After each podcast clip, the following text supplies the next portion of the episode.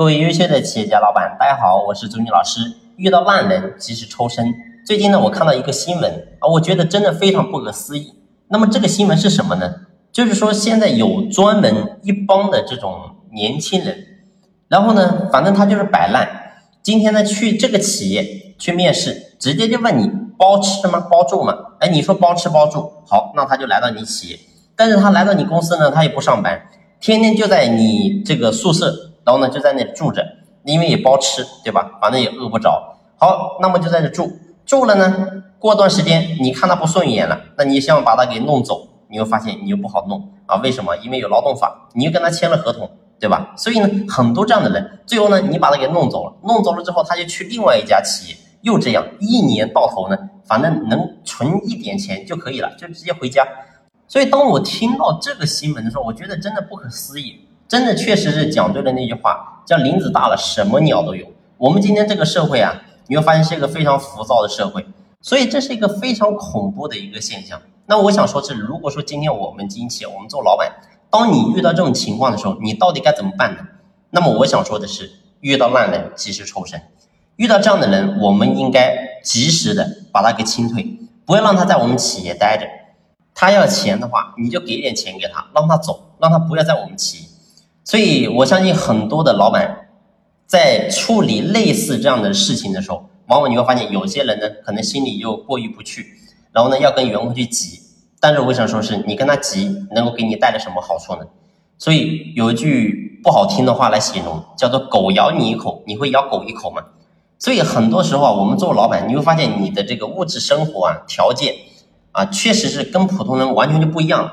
那这个时候，如果说当我们遇到一些烂人，遇到一些小人的时候，确实我们不应该跟他太多去计较。你该放他走就放他走，他要钱你该给的就给，没事你放心，我们做老板不差他那点。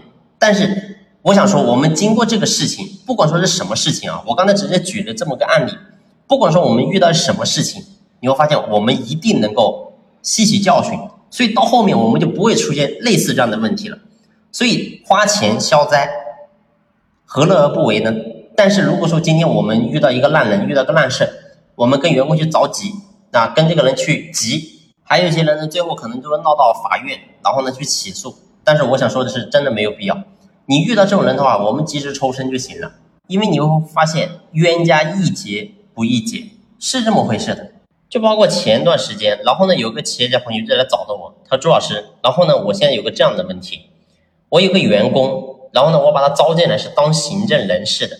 那么大家都知道，这个岗位的话是非常轻松的，也没什么苦力活，所以你说会有什么工伤，根本就不存在。但是呢，我要告诉你的是一个非常奇怪的事情，就发生在他们公司。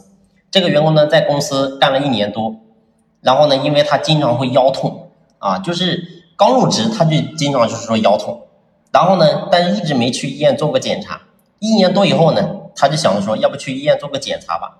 结果一去。医院检查，最后呢就说这个腰椎有个非常大的一个问题，有个骨头啊坏死，所以呢需要总共的话治疗费用都要二十多万，所以这个时候呢这个员工就立马就翻脸了，把这家公司直接告上了这个劳动局跟法院，然后呢最后你会发现我们这个老板也没有办法啊，他找到我，他说朱老师应该怎么办？而我说的是，当你遇到这种事情的时候，我说谁也没办法，你这个时候。就听法院跟劳动局怎么说，你就怎么做就行了。因为你会发现，遇到这种事情，你告诉我你有什么办法呢？对吧？你跟他去争，你跟他去搞，有什么用呢？对吧？没有任何的意义。而我想说，这个事情对于他来讲，我说是一个很大的教训。那么，为什么你的员工入职之前你不让他去做体检呢？所以这个东西是很多企业你会发现都完全没有做这个事情。但是我要告诉你是，为什么很多大企业人家入职之前都要让这个员工入职之前去体检呢？为什么要做这个事情呢？所以这是你自己的疏忽造成的，才有这个问题出现。所以你花这个钱花的，其实说白了，你说冤也冤，你说值也值。所以你遇到这种事情，对吧？你如果真跟他急，你一分钱不给，那人家这个病，对吧？要治疗费要二十多万，你告诉我他又没那么多钱，最后人家把人家逼急了。万一做出一点出格的事情，你告诉我你怎么处理？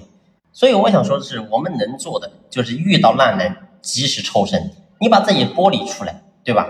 你说你经营企业那么多年，其实你说要赔点钱，你也不差，对吧？赔给他就行了，以后两清，什么事都没有，对不对？所以遇到这种事情的话，你没有办法，你去争也没有用，那你只能做的是去面对，然后以后吸取这个教训，以后员工入职了，记得给男人让他去做个体检，这不就行了吗？